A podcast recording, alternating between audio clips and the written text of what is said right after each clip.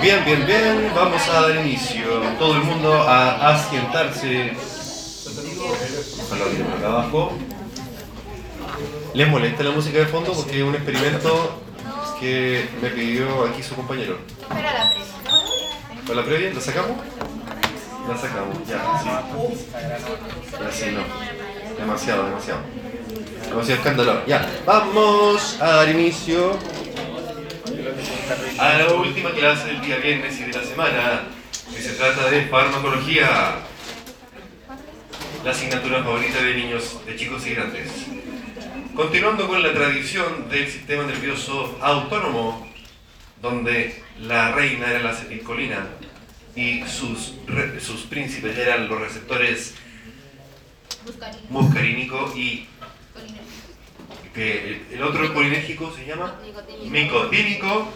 Vamos a pasarnos desde la transmisión autonómica, donde está la regulación de los órganos, corazón, bronquios, tubo digestivo, vejiga, ojito, glándulas, etcétera, etcétera, sin dejarlo de lado total- totalmente, por supuesto, pero nos vamos a pasar a otra sinapsis muy interesante de nuestro cuerpecito que se llama unión neuromuscular. Muy bien.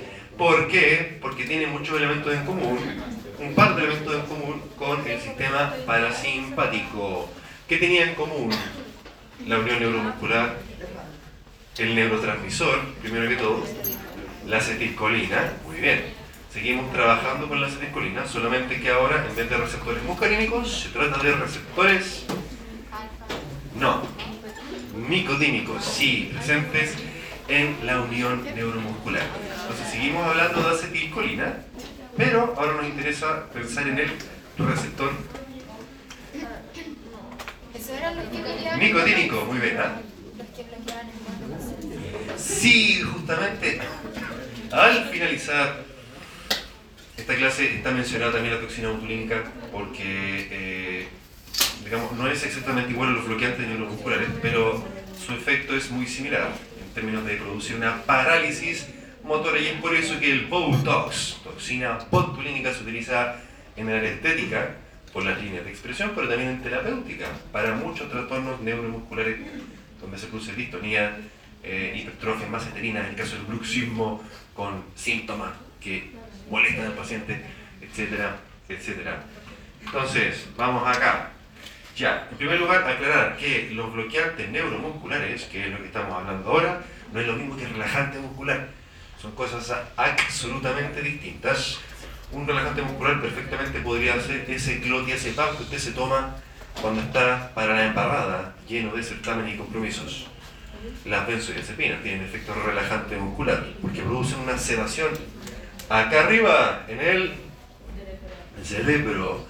Los bloqueantes neuromusculares, en cambio, actúan en la unión neuromuscular, de ahí su nombre. Por tanto, no es lo mismo. No es lo mismo. Ahora, en primera instancia, uno podría decir, bueno, si no afectan arriba del cerebro, podrían ser más seguros que los relajantes. La verdad es que no, por diversas características que vamos a señalar a continuación. Bueno, miren aquí en la diapo hay un enlace con un videito acerca de la unión neuromuscular. No, no lo dejo porque va a perder tiempo. Y que queremos salir temprano, ¿no? Sí. Muy bien. Bravo. Bravo. Esto, un fuerte aplauso para una invitada muy especial que tenemos aquí. Martina Bembo, troncoso. Bravo.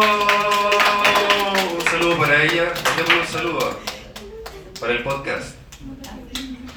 Nadie le va a mandar un saludo. ¡Vamos! Bien. Eh, bueno, en la siguiente diapositiva van a encontrar, van a encontrar eh, similar a lo que estaba en las diapositivas de parasimpático, donde estaba la sinapsis y cuáles son los posibles mecanismos por los cuales uno podía modificar, actuar a nivel de la sinapsis, bloqueando receptores, inhibiendo la liberación, inhibiendo la recaptación, inhibiendo la síntesis de neurotransmisor, etcétera, etcétera, etcétera. Pero por razones de tiempo para cuidarle su cerebro, para no desgastarlos tanto, lo vamos a pasar nada más rápido. Y quiero llegar a la... Espérenme.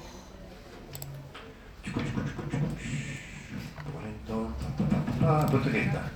No, mentira. Bueno, como pueden ver ahí, un montón de, un montón de textos que no pretendo que se me desgasten ahora, porque quiero que, quiero que adquieran ciertas cosillas en su mente, que rescaten al menos de esta clase de día viernes PM. Entonces, miren, ahí está entonces la sinapsis. Y eh, un fármaco que actúa a este nivel podría activar la excitación de la placa motora o podría inhibirla. Primera gran división. Y de la forma que podríamos, supongamos, activar a nivel de la placa motora, ¿qué se les ocurre? Yo le doy un fármaco a un paciente con el objetivo de activar las funciones ahí en la placa motora. ¿Mediante qué mecanismo podría servirme eso? ¿Qué podría pensar yo? Voy a crear un fármaco activador de la placa motora. Como la cocaína. No, mal, muy mal. La cocaína, su mecanismo de acción es... Mm, sí, junto con todas las otras catecolaminas. Ya, no importa, da lo mismo la cocaína, da lo mismo la cocaína, dejémosla de lado. Acá, volvamos. ¿Qué se les ocurre? Queremos activar la contracción muscular. ¿Qué mecanismo podría servir? Conociendo ya que hay una neurona, hay vesículas sinápticas con neurotransmisor, hay algunos receptores entre medio, etcétera, etcétera, etcétera. Una sustancia cualquiera, teórica, ¿ah? que inhiba la recaptación, por ejemplo, ¿cierto?, de la acetilcolina. Muy bien. Que, que la degrade más rápido, que la degrade más lento. Que estimule o que inhiba la enzima que degradaba la acetilcolina. Eso se llamaba como acetilcolinesterasa. Muy bien. Y hay fármacos que son inhibidores de acetilcolinesterasa. ¿Se acuerdan? ¿Se acuerdan que ese, ese era el mecanismo, dentro de todo, de esos venenos que se utilizaban como pesticidas que podían producir intoxicaciones que se llamaban organofosforados? Muy bien, muy, muy bien. Eh, bueno, en este contexto, como el nombre lo sugiere, bloqueante neuromuscular, producen parálisis motora. El inhibidor de acetilcolinesterasa puede actuar como antídoto, como cuando quiero revertir la acción de el bloqueante. Ahora, ¿en qué contexto se ocupan estos fármacos más bien? En, ojo aquí, lo que quieran hacer cirujanos maxilofaciales, implantólogos también, que van a trabajar en pabellón, eh, eh, quizá, ¿por qué no?, odontopediatras, que vayan a trabajar en pabellón con niños, etcétera, etcétera, etcétera. En ese contexto, porque como se imaginarán, producir parálisis de la musculatura de una persona no es cosa de todos los días, ¿cierto? Es una cuestión no menor. ¿Me siguen la idea o no me siguen la idea? Bravo, entonces en ese contexto preparémonos la mentecilla, ahí está todo lo que dijimos antes, y un poquitito de historia para entender de dónde vienen estas sustancias. Cuenta la leyenda que de las plantas presentes, de hecho en Sudamérica, muchas de ellas, eh, se obtenía una sustancia que se llama curare, curare, y los antiguos ocupaban dardos, flechas, impregnadas en curare, un veneno que paralizaba a las víctimas, es decir, yo iba de cacería, le tiraba el dardo y ayudaba a que se paralizara el ciervo o el jabalí o lo que sea, no sé, lo que se les ocurra, y me ayudaba en la cacería, así se utilizaba el curare en tiempos ancestrales. De hecho, de plantas tales como las que están ahí, condodendron, strignos, se puede obtener esta sustancia, curares. Entonces, entonces, bravo, Vale Jerez, bienvenida. Entonces, a partir de estas plantas se obtiene el curare. ¿Cómo se llamarán los derivados del curare? Curarínicos. Muy bien, recuerden esa palabra. Entonces, entonces, la primera división entre los bloqueantes neuromusculares, aquellos que se parecen al curare, pero también hay otros que no se parecen al curare. Antiguamente se clasificaban en base a molécula grande o molécula pequeña. Paqui, curare, como paquidermo, paquidemo significa piel gruesa, eh, paquicurare, eh, moléculas grandes y pesadas, o leptocurares. Lepto significa liviano, eh, o fino, no me acuerdo qué dice, fino, sí, fino, leptocurares, moléculas pequeñitas, por eso puse una piedra y una esponja. Eh, actualmente se clasifican no en base a la estructura, sino que, y esto es lo que está vigente hasta el día de hoy, el mecanismo de acción. Hay bloqueantes que son no despolarizantes, que son los derivados de curare, y los despolarizantes, lo cual nos lleva a recordar qué es lo que pasaba con una célula cuando se despolarizaba la membrana. Muere, no, no muere. Muere. Libera neurotransmisores. Si es músculo se contrae, ¿cierto? Si era el corazón se despolarizaba cuando latía el corazón, ¿cierto? ¿Te acuerdas? Muy bien. Bueno, esa es la primera gran diferencia que les pido que recuerden cuando acá aparezca el mecanismo de acción de uno y del otro. Entonces, no despolarizantes y despolarizantes. Ahora bien, eh, vamos viendo de qué se tratará esta clase. Por una parte, los bloqueantes no despolarizantes, los despolarizantes. Hay un par de datos de niños, personas mayores, etcétera, respecto al uso de estos fármacos que en realidad no, no se los voy a. Y bloqueantes ganglionares. Vamos a ver. Los primeros. Bloqueantes no despolarizantes. Eh, todo esto se parecen al curare. Principio activo, la tubocurarina fue el primer fármaco que se utilizó en la práctica clínica y si se fijan, todos los nombres, o la gran mayoría, tienen el, el término cur, curar en su nombre. ¿Se fijan? Tenemos alcuronio, atracurrio, cisatracurio, doxacurio, mipacurio, pancuronio, pipecuronio, rocuronio. Entonces, súper fácil. Si alguien les pregunta en el certamen cuál es el mecanismo de acción de, póngale, el decuronio. ¿Qué es el decuronio? Miramos el término cur y nos acordamos que es un no despolarizante son no despolarizantes. Sí, y lo que lo hace más fácil todavía en la clase de en la clasificación bloqueantes neuromusculares despolarizantes, solo hay uno. Imposible equivocarse entonces. Que va a aparecer después, no se preocupen. Entonces, todos los que tengan el cur, el cura entre medio, se parecen a la tubocurarina, al curare, por tanto, ven, acá está, suxametonio, el único ese otro no vale. Es decir, entonces, ¿qué decía acá? Ah, bueno, detalle. Detalle respecto de acá el mecanismo de acción. Ya. Entonces, tenemos un fármaco que bloquea la unión neuromuscular. ¿Cuál creen ustedes entonces que será el mecanismo de acción? ¿Cuál debería ser? Ahí dice.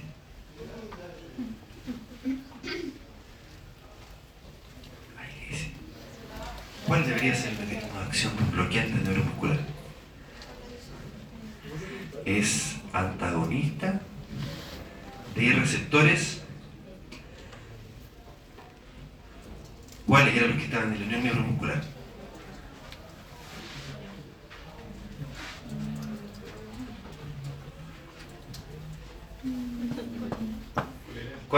¿Cuál, lo- los receptores de, de la unión neuromuscular, ¿cuál es? De acetilcolina, ¿sí? Los nicotínicos. Muy bien, muy bien, muy bien. Entonces se unen aquí. Espérenme, ¿se ve no se ve?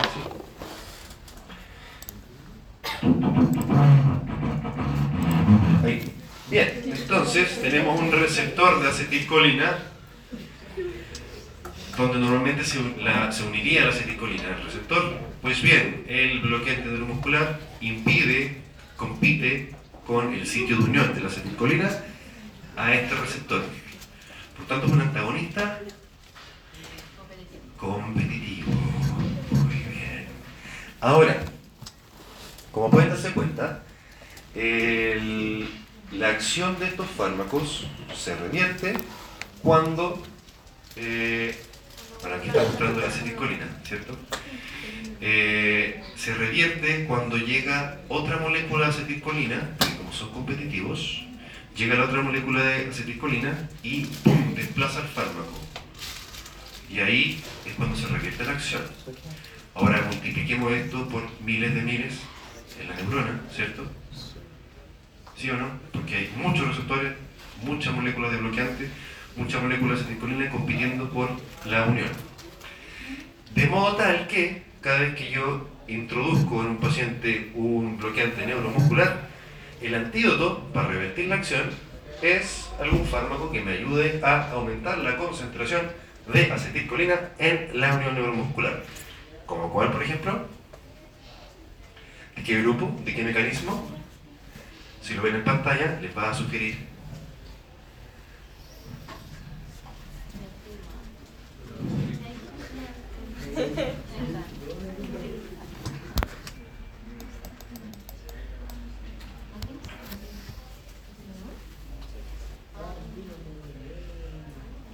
¿Cómo se llama ese grupo de fármacos?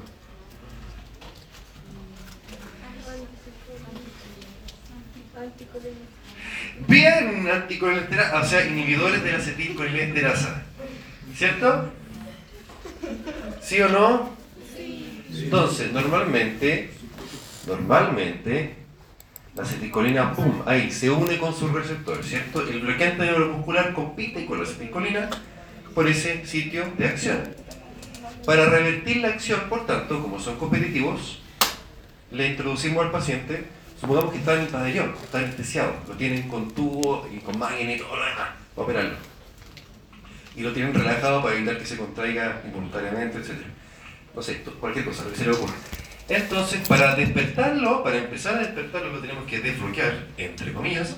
Bueno, le administramos un inhibidor de acetilcolinesterasa para que no funcione esta enzima y la acetilcolina aumenta su concentración en la hendidura sináptica y desplace al neurotransmisor, al neurotransmisor, perdón, al bloqueante de su sitio de donde estaba compitiendo con la acetilcolina. ¿Me siguen? Ya.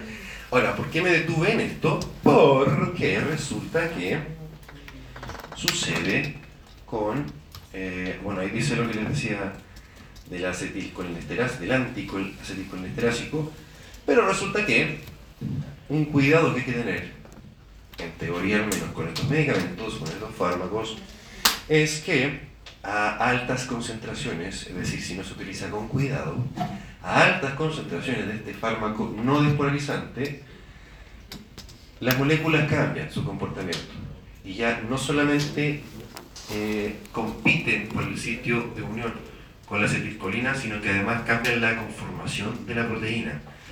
Pongamos que se une en otra parte del, del receptor. De ahí que, si la concentración es demasiado alta en un paciente, aun cuando yo le introduzca un inhibidor de acetilcolinesterasa, lo que voy a hacer es desplazar ese bloqueante neuromuscular, la concentración puede subir aún más y yo sin ningún cuidado estoy produciendo un bloqueo aún más profundo que si no hubiera tenido cuidado, digamos, de ocupar concentraciones bajas. ¿Me siguen o no me siguen? A concentraciones habituales, estos bloqueantes se comportan como antagonistas competitivos, es decir, compiten con la acetilcolina por el mismo sitio de unión. Si la concentración es demasiado alta, situación que yo mismo puedo agravar si no tengo cuidado, el comportamiento cambia y no solamente compite por el sitio de unión, sino que además cambia la conformación del receptor. Entonces, cuando eso pasa, aunque yo al paciente le administre este antídoto, como voy a desplazar tanto bloqueante del receptor, voy a liberar aún más eh, bloqueante ¿cierto? Del, de la hidrosináptica, lo cual va a aumentar la concentración también de la molécula, lo cual va a generar este efecto que está aquí. Y al paciente me lo voy a echar. Una cosa así. Aumenta entonces el riesgo a concentraciones habitualmente utilizadas. Debería pasar esto que está acá abajo. Se revierte el bloqueo competitivo a nivel del receptor en la placa motora, desplazando la tubocurarina o cualquiera que sea el no despolarizante que estemos ocupando, que queda libre y así se inactivan los canales iónicos directamente. ¿Me siguen o no me siguen? ¿Qué decía acá?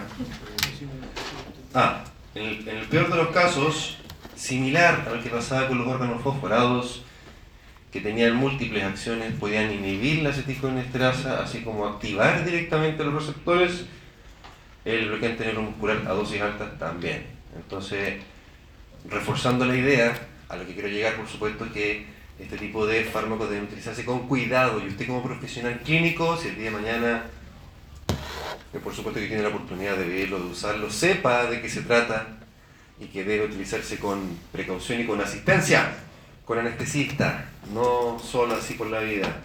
En ese contexto es que usted va a utilizar estas sustancias. Bien, ¿cuál es el efecto? Se llama parálisis motora.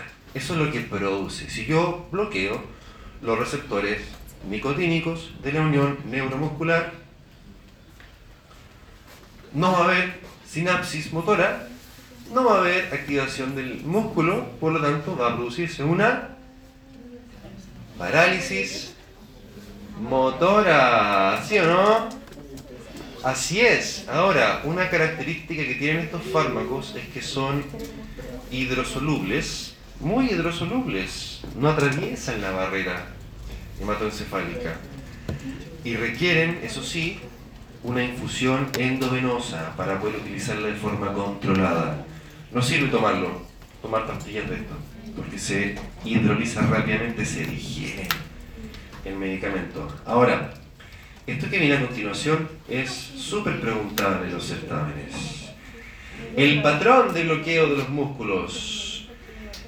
¿Qué tan rápido o qué músculos se van a bloquear primero? Depende de la frecuencia habitual que tengan los músculos de, de descarga. ¿Cuáles son los músculos que, que más funcionan durante la vida o durante el día?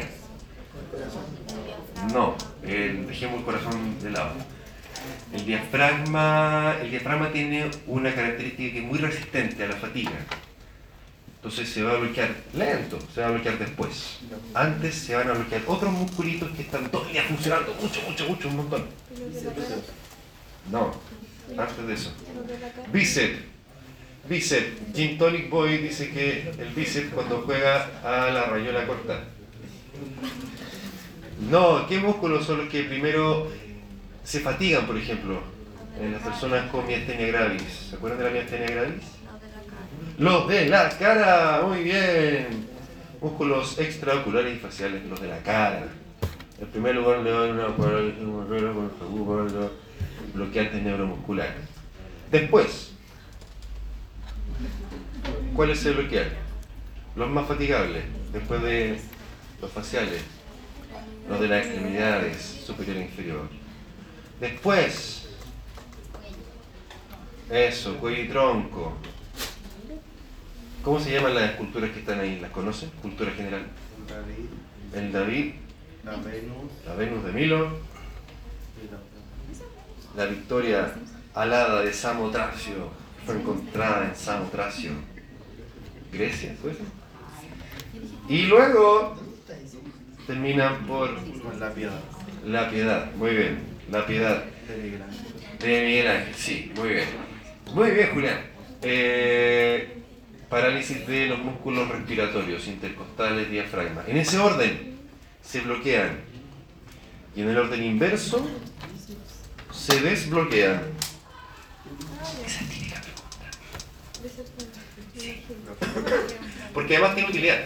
Si yo voy viendo, yo voy utilizando un medicamento que yo sé que produce este patrón de, de parálisis, y yo veo que eso va sucediendo efectivamente en el paciente, ah, ya, es lo esperable, perfecto, pero si algo cambia, algo no anda bien, ¿cierto? Debería, debería llamarme la atención si no se respetase este patrón.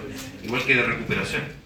Si el paciente no recuperase eh, la función respiratoria, pero sí recupera, no sé, la mayoría de las extremidades, algo raro, algo no, no cuadra, ¿cierto? Para eso me sirve también saber estas cosas.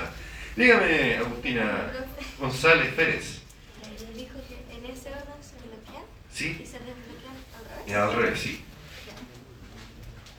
Súper preguntable en el certamen, como se darán cuenta. La propia la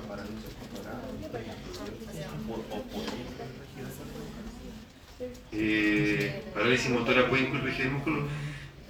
Bueno, depende, porque rigidez es un síntoma que tiene harto sub, eh, subclasificaciones. Parálisis es falta de fuerza. No hay fuerza, el músculo no responde. Pero sí es como Pero no rígido. flexible así.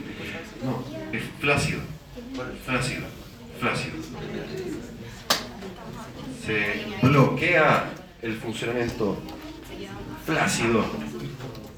Ahora, como buena molécula con, eh, ¿cómo se dice? con afinidad por receptores nicotínicos, también puede hacer su acción en ganglios vegetativos o, curiosamente, sobre los mastocitos. ¿Cuáles eran los mastocitos? Los de la alergia, exactamente. Y también, otra vez, los receptores muscarínicos. Entonces, uno puede elaborar en su mente y pensar qué efectos adversos podrían deberse al uso de. Y uno puede encontrar casi cualquier cosa, ¿o no? ¿Puede estar usted simultáneamente? ¿Cómo? No, efecto. Sí, eh, ¿se acuerda de la intoxicación por órgano fosforado? Pasa más o menos lo mismo, se empiezan a activar todos los receptores, hablando, estamos hablando de dosis alta. Entonces sí, el peor de los casos, sí. Ahora, el, bloqueo nicotínico puede producir taquicardia e hipotensión, lo cual no es bueno. En el caso de los mastocitos, liberan mucha histamina. ¿Y qué pasa si se libera mucha histamina en nuestro cuerpo? ¿Cómo se llama cuando hay una alergia anafilaxia. Y que allí puede llevar el shock anafiláctico, pero estamos bien. Muy bien, muy bien. ¿Es bueno que le pase eso al paciente? No, salvo que usted sea un asesino en serie, en cuyo caso lo desaconsejaría mucho. Y a nivel muscarínico, lo mismo. Eh, queda un descalabro de. Eh. Un descalabro de estimulación de receptores de todo tipo y entre taquicardia, radicardia, arritmia, el paciente se puede morir. No, bravo. No, no, bravo. Miren, ahí la fotito de farma. No. Gin Tonic Boy quería irse. Les puse una fotito de un río para que asocien en su mente que estos fármacos son hidrosolubles. Como son tan hidrosolubles, eh, agua, agua, mucha agua, para que se acuerden, agua, hidrosoluble. Como son hidrosolubles, eh, son súper frágiles estas moléculas. No sirven, si usted inventase una pastilla, no sirve, hay que inyectarla. Escasa absorción del tubo digestivo porque se hidroliza relativamente buena por vía intramuscular y la ideal es usarla vía endovenosa. Se comporta como una molécula que esperásemos fuese hidrosoluble, ¿cierto? No como algo liposoluble que atraviesa todas las membranas, que se le ocurra, no. Eh, es bien respetuosa si se fijan. No como los órganos fosforados, esos son canallas. Distribución limitada, es distribución por su incapacidad de atravesar membranas, es una molécula hidrosoluble, por lo tanto no le, no le es fácil atravesar membranas. ¿Quién es ese personaje que está ahí? Bien, Dioniso para los griegos, Baco para- Baco para los romanos. ¿Qué era el dios de qué? Del vino y de la fiesta. Del vino y de la fiesta, como los estudiantes de odontología de la Universidad del Desarrollo. De tercer año, 2023. Fíjense aquí que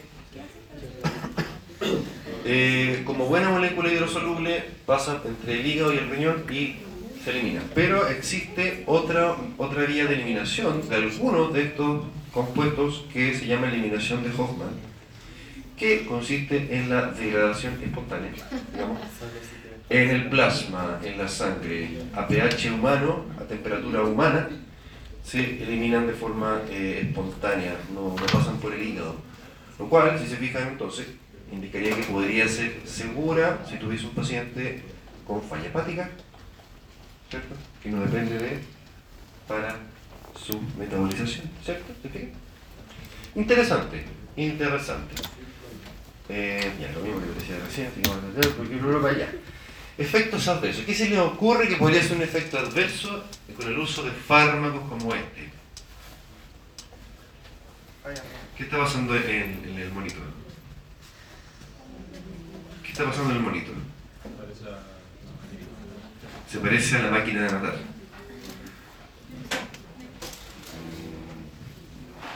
No lo sé. Está como sedado. Bien, Martina, muy buena observación. ¿Qué más está pasando ahí?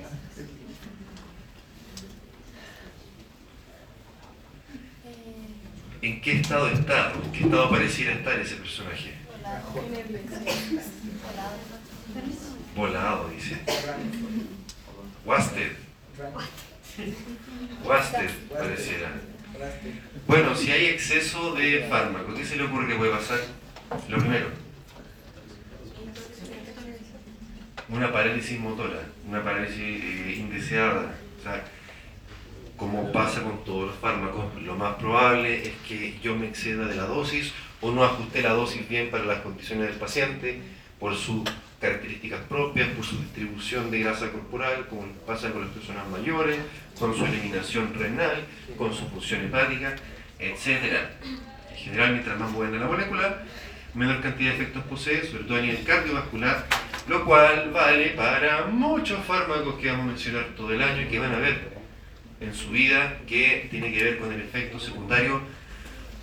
Están con su maletita, bravo. Tiene que ver con el efecto antimuscarínico, que en odontología se manifiesta particularmente con antimuscarínico, un efecto secundario anticolinérgico común de la cavidad oral. Bien, muy bien, hiposalivación. Muy bien, muy bien, muy bien. Pero, digamos, eh, llevémoslo al plano de la función cardíaca, bronquial, tubo digestivo, ojito en las personas con glaucoma, ¿se acuerdan? Muy bien, muy bien. Ya, ahí va. Eh, existen algunos fármacos que aparte de todo, tienen un riesgo de bloqueo neuromuscular. Destacan ahí este grupo de antibióticos que se llama aminoglicósidos, así es. ¿A alguien le suena de microbiología, por ejemplo, aminoglicósidos? Eh, sí, sí, de hecho sí. Aminoglicósidos. Ejemplo de aminoglicósidos, gentamicina, ¿le suena? Gentamicina es muy común, se utiliza para la conjuntivitis.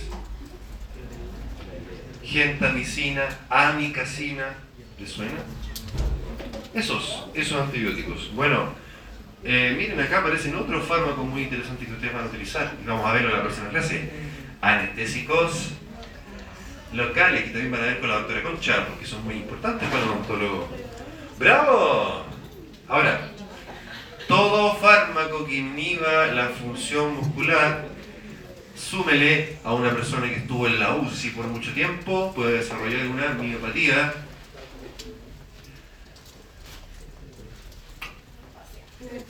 El paciente crítico, que consiste en una debilidad muscular generalizada que queda como secuela. Esto le pasó a mucha gente que estuvo hospitalizada por COVID además de la secuela propia por la destrucción muscular que produce el virus, también el hecho de haber estado mucho tiempo en la UCI, intubado, sin poder moverse, quedaron débiles por este trastorno, digamos que eh, no es solo de los bloqueantes, sino que es común a muchas otras condiciones que pueden llevar a eso. Julián, dígame. No me suena como una nefropatía si eso pasó, quizás yo pensaría en otras causas. ¿Por qué? ¿Ah? Solo curiosidad, muy bien. Bravo, ya, como les decía, ¿dónde usted como odontólogo lo va a utilizar? En la boca. No, si usted va a ser especialista quirúrgico, chao Rosemary Jane, que lo pase muy bien, Chillan City y Longa City. Adiós. Si usted va a ser implantólogo o maxilofacial, ¿por qué no? Rehabilitador a tener que entrar al pabellón eh, con anestesista siempre. Bueno, en ese contexto lo va a utilizar, así que conózcalo, no lo olvide, cuando se especialice, acuérdese de mí. Ahora bien, además del nombre, ¿qué otra diferencia tendrán los no despolarizantes, todos los que se llamaban curare, curarina, curalínicos, con los despolarizantes? Aclaremos lo siguiente De despolarizante solo tenemos un fármaco, que es la succinilcolina, también llamada succemetonio, y, oh sorpresa, no es nada más que dos moléculas de acetilcolina unidas como si fuesen dos acetilcolinas siamesas. Una acetilcolina por aquí, otra acetilcolina por acá. Como si fuera un naipe. Cabecita para allá, cabecita para acá. Eh, entonces, ya sabiendo que es como una doble acetilcolina, uno podría más o menos adivinar cuál será el mecanismo de acción. Si pensamos que la acetilcolina es el neurotransmisor que activa el receptor nicotínico, ¿qué se les ocurre que podría ser la succinilcolina?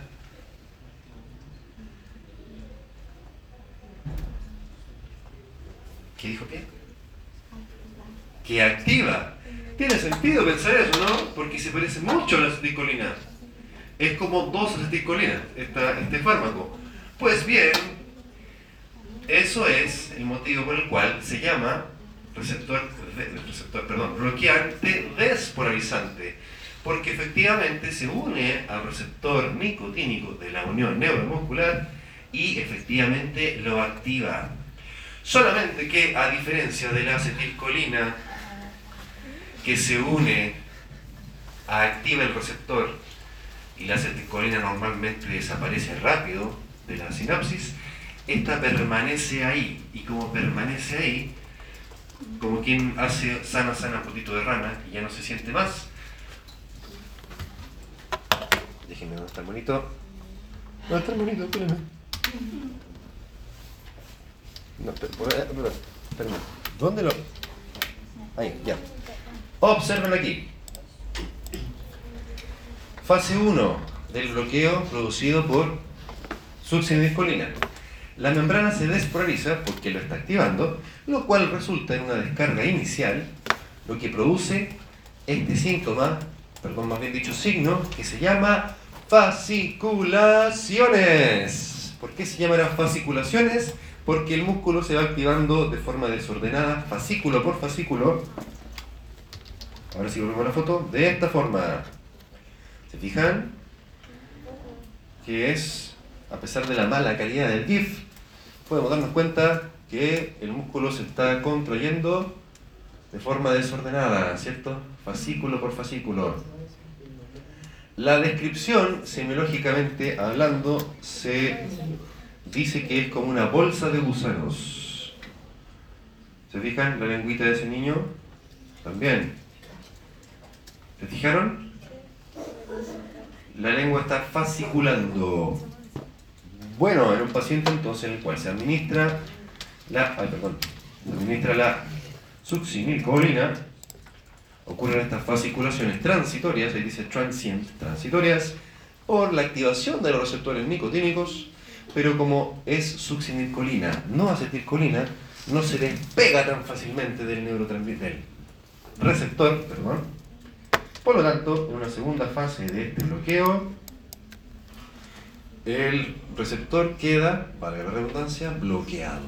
Y ahí es donde ocurre, igual que en el caso anterior, el paciente queda flácido, queda paralizado.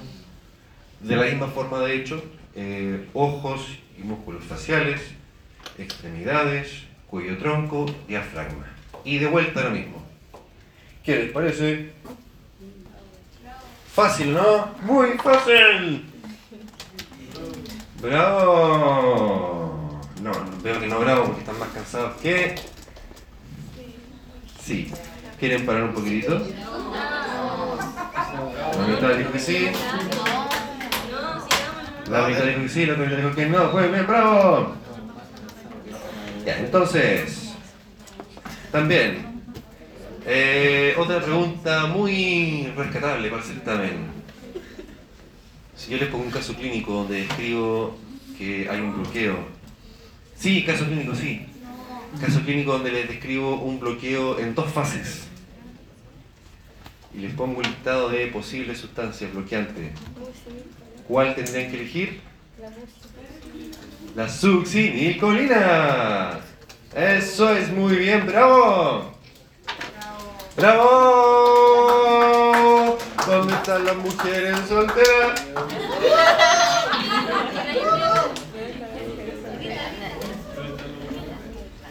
Grita, grita. Grita tu Ruth. Bien, eh, no se olviden entonces, no se olviden que eh, son moléculas muy hidrosolubles, por lo tanto no sirve tomarla en pastillas porque usted se la va a digerir toda. Y además miren ese parrafito que está arriba a la derecha.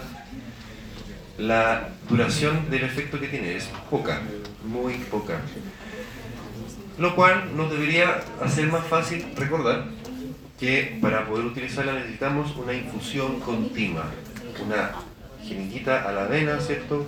Monitorizarla de forma continua también. Que haya gente con usted en el pabellón, insisto, en el pabellón, no en el box clínico del día a día. Eventualmente, de hecho, eh,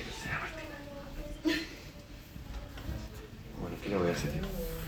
Eh, eventualmente sí podrían utilizarlo, por ejemplo, en reanimación. Algunas veces, eh, algunas veces cuando hay que intubar a un paciente que está en paro y el paciente está rígido, se le administra su ginecolina a la vena para que suelte y poder intubarlo y poder empezar a... Chao Martina, que esté bien, cuídese. Julián está más cómodo que antes, no hay mal que por bien no venga. Un hombre inteligente que aprovecha las oportunidades que le da la vida. Muy bien.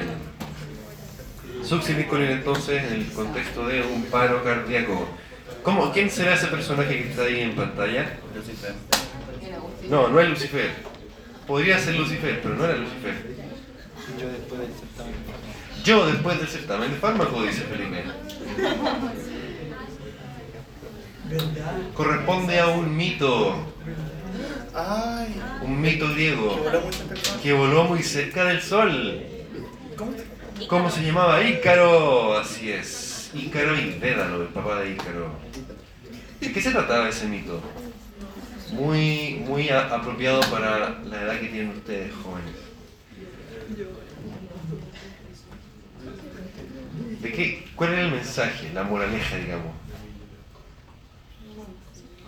De la soberbia, de la juventud. Porque el papá le dice, no vueles tan cerca del sol, hijo. No, si yo puedo, papá, mira. Ah. Y como las alas que tenían las hicieron de cera para escapar de la isla de Minotauro, se derritieron las alas y Ícaro cayó al mar y se murió. Entonces la- el, el mensaje era, cuando uno es joven y se jura inmortal, no, uno puede terminar igual de wasted. Así que igual hay... What is this? Puede pasar, puede pasar con el... Ya. ¿Quién es ese mono que está ahí? Obsérvenlo. No, no es Sócrates. Eh, no. no. Obsérvenlo. ¿Qué tiene, qué tiene con él? Una serpiente y un bastón. Esculapio, muy bien, Jaime Martel. Es el hijo de Apolo, dios de la medicina. Nuestro antiguo referente. ¿Y saben por qué la serpiente, no? ¿Saben por qué la serpiente? ¿Por qué la serpiente se ocupa en los símbolos de la medicina y toda la cosa? Porque la serpiente, como cambia de piel, era un símbolo de renovación, de sanación. ¿Ah? Siempre la ponen mal, siempre ponen las dos serpientes y esos hermes. Sí, justamente, bien Jaime Martel, me cayó bien, aprobó fármaco. Aprobó fármaco por cultura general. Felipe Díaz no se suba al carro. Felipe no se suba al carro. ¿Se fijan lo que les decía? Indicación. Cuando algunas cirugías, manipulaciones ortopédicas, ¿han visto cuando eh, reducen luxaciones? ¿Ah? ¿De qué?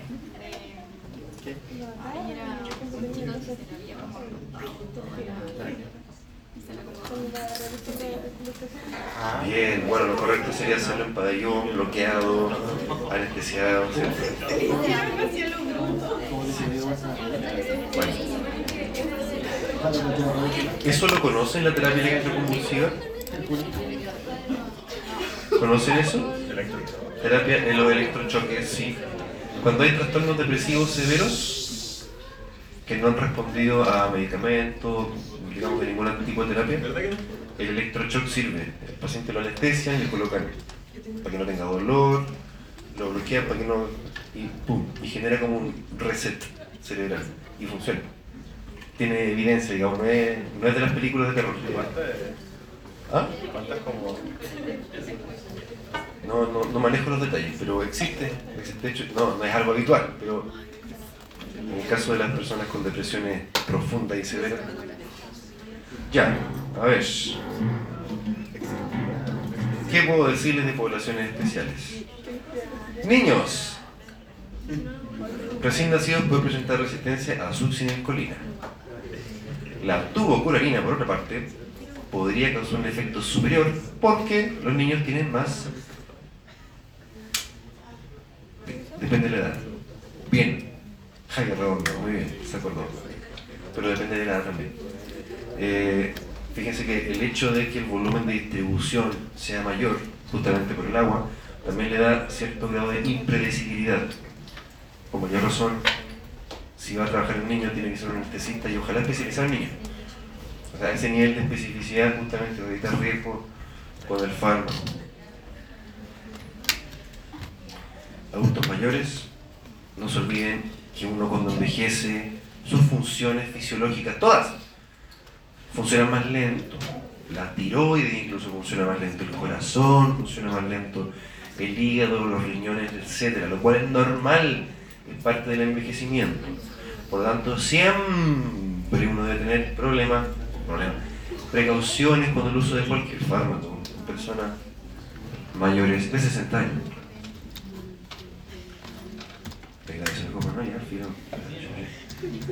Quiero llegar a lo siguiente. Eh, esto es una cosa que al odontólogo le va a llegar bastante. ¿eh? Las enfermedades neuromusculares, tales como. ¿Cómo se llama esa enfermedad que estaba en la clase de parasimpático? La miastenia gravis. Porque, ¿cuáles son los músculos que primero se bloqueaban acá? Los de la cara. Y en el caso de la miastenia gravis, ¿cuáles eran los primeros músculos que de hecho se fatigan? Porque se producía la visión doble, ¿se acuerdan? Diplopía. Eh, entonces, es muy probable que algo llegue al odontólogo antes que al neurólogo, supongamos, o al traumatólogo, etc. Entonces, igual es muy bueno que usted, como odontólogo, tenga esto presente en su, en su apunte dental. ¿Cómo se llama ese, mono? Miguel, dijo. No. Fabián Lagos, no tampoco. Ese es el galo que se muere, algo así, el galo muriente. Ya, entonces póngale ojo, porque obviamente si su paciente tiene una enfermedad neuromuscular y usted le da un bloqueante neuromuscular, ¿qué puede pasar? Problemas. Ante la duda, no dude en solicitar ayuda al neurólogo, al anestesista, al fisiatra también. Podría ser. Ahora, saliéndonos un poco de la unión neuromuscular, miren qué bonita la piedra rosada, como la que tenemos en Chile, cerca de San Fernando. Waster, no Waster. Eh, a nivel ganglionar, aquí quise agregar, ah bueno, el acceso es relativamente sencillo, el estudio de transmisión sináptica a nivel ganglionar permite un gran avance en el conocimiento de la neurociencia. Sin embargo, su utilidad es muy limitada. Pero de este contenido quiero agregar dos, dos sustancias muy connotadas. La primera, la nicotina. Y la segunda, la botulínica. La cual, la, mitad de ustedes ya tuvo una clase, eh, tuvo práctico, ¿cierto?, de toxina botulínica. Me mataron cuatro. Pero con modalidades distintas. O sea, que se podría preguntar.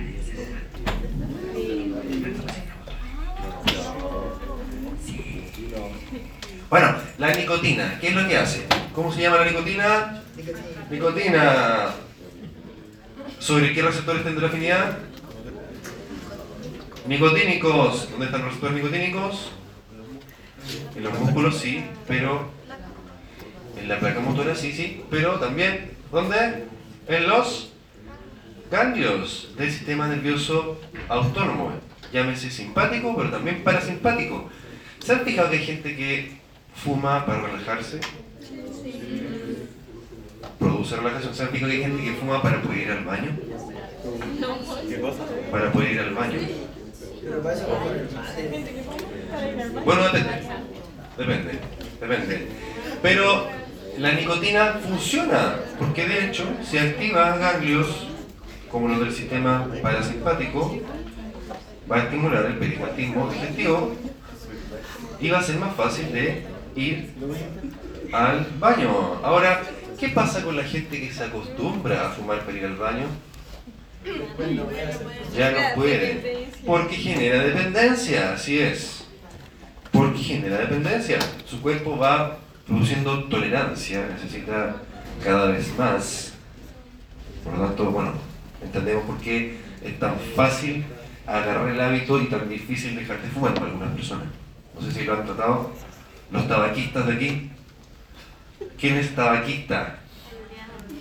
¿Quién? Impactadas. Bueno, la nicotina eh, estimula muchas cosas, digamos, eh, por eso es agradable y produce la relajación, eh, pero por supuesto que tiene muchos problemas. Además, la forma en que uno consigue nicotina no es la más bonita, ¿no? Hay que quemar una planta rodeada en papel, sí, pues, el tabaco. ¿Ah? O sea, igual tienen, tienen, no, pero igual tienen tabaco y al fin y al cabo es algo que se quema y que igual le produce inflamación en la cavidad oral en su vía respiratoria. Por eso yo digo, es cuestión de tiempo nada más que describan ahí que fumar marihuana también produce cáncer. Se los apuesto, se los apuesto, algún, pronto va a aparecer la evidencia, no se preocupen. Se lo, se lo aseguro. ¿Ah? Sí, pero, pero depende de cómo uno se muera. Porque es súper fácil decir eso, pero créanme que he visto unas cosas. ¿Ah? Terrible. Terrible que la familia uno lo vea también muchas veces. Terrible, es angustiante. Lo he visto muchas veces en mi trabajo. Bueno, eh, ya. Quiero recordarles que ¿Sabían ustedes que antiguamente la nicotina la utilizaban en rituales eh, tribales? Se hacían enemas de nicotina. ¿Saben lo que es un enema? Es un lavado de allá abajo. Se introducían tubitos con nicotina porque si se absorbe... Ya, pero se pega más fuerte. ¿Ah? ¿Ah? ¿Qué cosa? Pega harto más fuerte. Entonces, los, los chamanes hacían eso, no me acuerdo en qué cultura, y claro, llegaban al punto de la alucinación, de la psicosis, volvían locos, se morían, finalmente por paro cardíaco, por la nicotina. Eh, así se, se introducía la nicotina en tiempos eh, ancestrales. Aquí estaba la toxina botulénica, la toxina botulénica, la toxina botulénica, ya filo. Bien, bravo, un aplauso para todos ustedes. Que aguantaron, terminamos 10 minutos antes.